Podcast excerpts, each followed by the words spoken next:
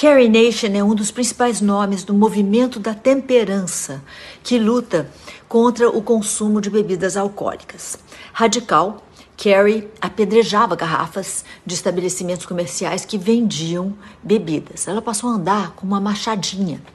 Carrie Nation nasceu nos Estados Unidos em 1846. Sua infância foi marcada por dificuldades financeiras e problemas familiares motivados pela, pela doença mental da mãe dela, que provavelmente, muito provavelmente, era esquizofrênica.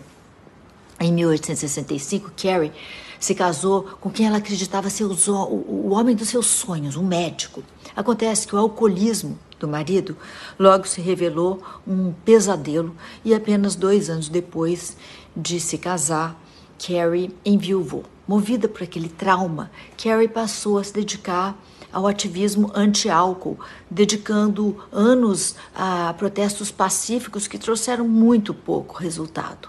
Em 1890, ela morava no Kansas, um estado no qual a venda de álcool era proibida. Ainda assim, muitos estabelecimentos seguiam vendendo bebidas ilegalmente. Kerry concluiu que destruir produtos ilegais não era crime e começou a apedrejar as garrafas. Depois de alguns apedrejamentos, Carrie passou a atacar os lugares com uma machadinha. Os ataques foram se tornando cada vez mais frequentes, cada vez mais radicais, chegando a destruir outros objetos dos bares, além das bebidas. E agora, então, isso já infringia a lei.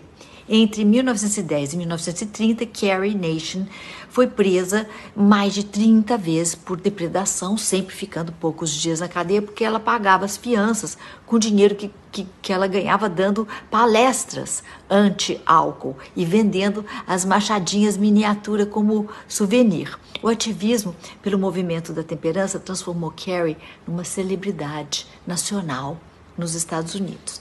Mas, é, para além disso, ela também foi uma defensora ferrenha dos direitos das mulheres e do sufrágio, além de se dedicar à caridade.